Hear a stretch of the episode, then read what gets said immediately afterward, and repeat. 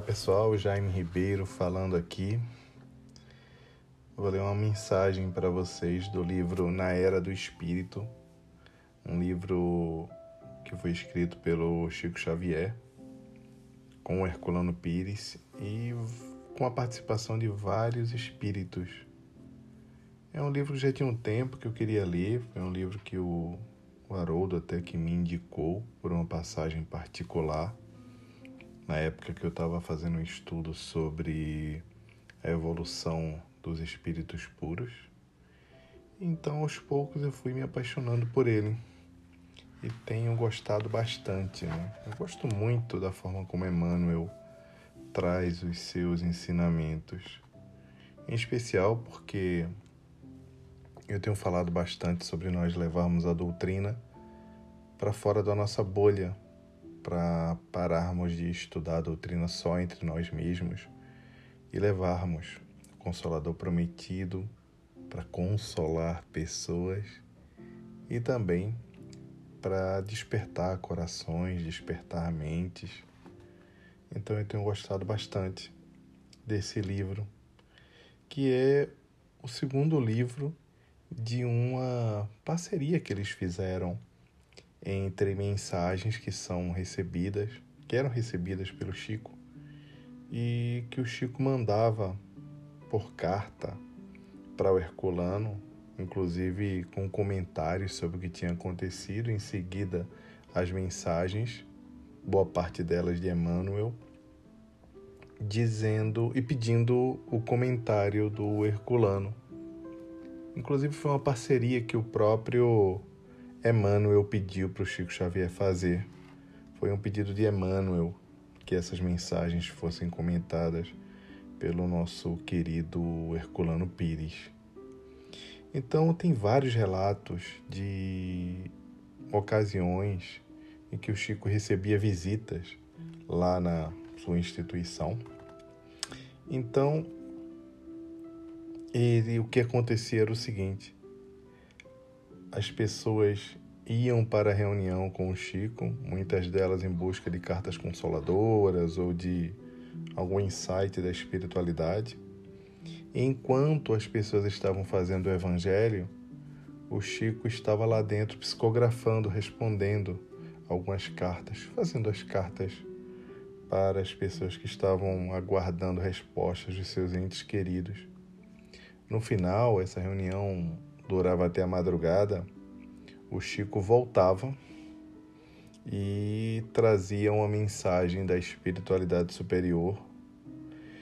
Via de regra, essa mensagem batia perfeitamente com o que tinha sido lido lá na ocasião do Evangelho. O tema que as pessoas tinham discutido e o que havia sido lido. O que eu trouxe aqui para vocês hoje é o capítulo 6 do livro que fala defeitos e desculpas. E Chico conta em carta para Herculano Pires que vários amigos tinham visitado naquela ocasião e queriam saber a opinião do mundo espiritual sobre as tarefas a que eles vinham sendo convocados no campo espírita, na seara espírita. E as perguntas mais recorrentes, as perguntas que mais apareciam, era o seguinte: Eu sei que eu não presto. Como eu vou trabalhar na causa do bem? Quem sou eu para poder ajudar se eu conheço os meus defeitos? Que fazer com as imperfeições que carrego, se for servir à mediunidade?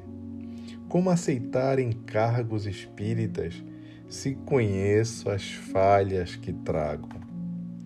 Aí foi nesse ambiente de discussão, é, no meio dessas indagações, que foi aberto o Evangelho segundo o Espiritismo.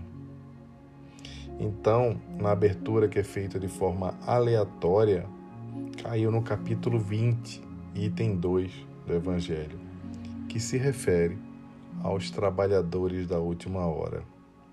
Então, quando Chico terminou seu trabalho de psicografia, Emmanuel veio e trouxe uma mensagem para todos que ali estavam, chamada chamados a servir, que eu vou ler aqui para vocês.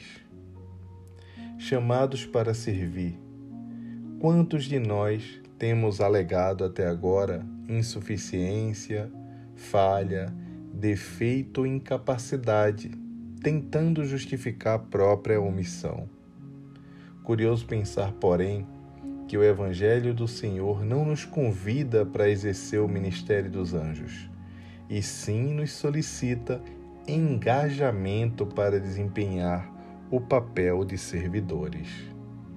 Neste sentido, importa recordar os elementos imperfeitos da própria Terra, convocados para a organização socioplanetária, com quanto às deficiências com que se caracterizam. Enumeremos alguns. E aqui Emmanuel revisita aquela sua narrativa que nos lembra o livro Pensamento e Vida. E continua. A pedra é agressiva e capaz de ferir, mas suportando corte e ajustamento, é a base da moradia e da estrada nobre em que os homens edificam intercâmbio e segurança. O solo em si é matéria primitiva concentrada. Todavia, em se deixando tratar convenientemente, é celeiro de produção intensiva. Certos fios metálicos atirados ao léu são resíduos para a sucata. No entanto, se ligados ao serviço elétrico, fazem-se de imediato condutores de luz e força. Os bichos da seda não são agradáveis ao olhar, mas se atendem aos programas de trabalho do sericultor, dão origem a tecidos valiosos. O ouro é a garantia simbólica das riquezas de cúpula da organização social. Entretanto, o esterco é o agente que assegura a vitalidade e o perfume das rosas.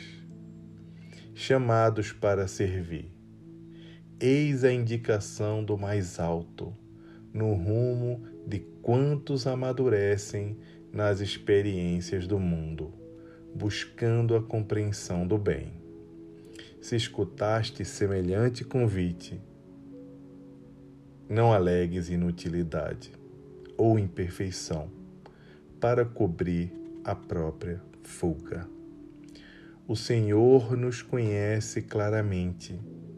A condição de espíritos ainda incompletos, mas se nos dispusermos a lhe ouvir a palavra, disciplinando-nos para o valor da utilidade, estaremos logo no clima do progresso, em plenitude, de melhoria e de elevação.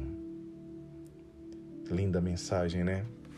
Eu lembrei daquela frase da Santa Teresinha que diz que nós somos exatamente o que Deus pensa de nós.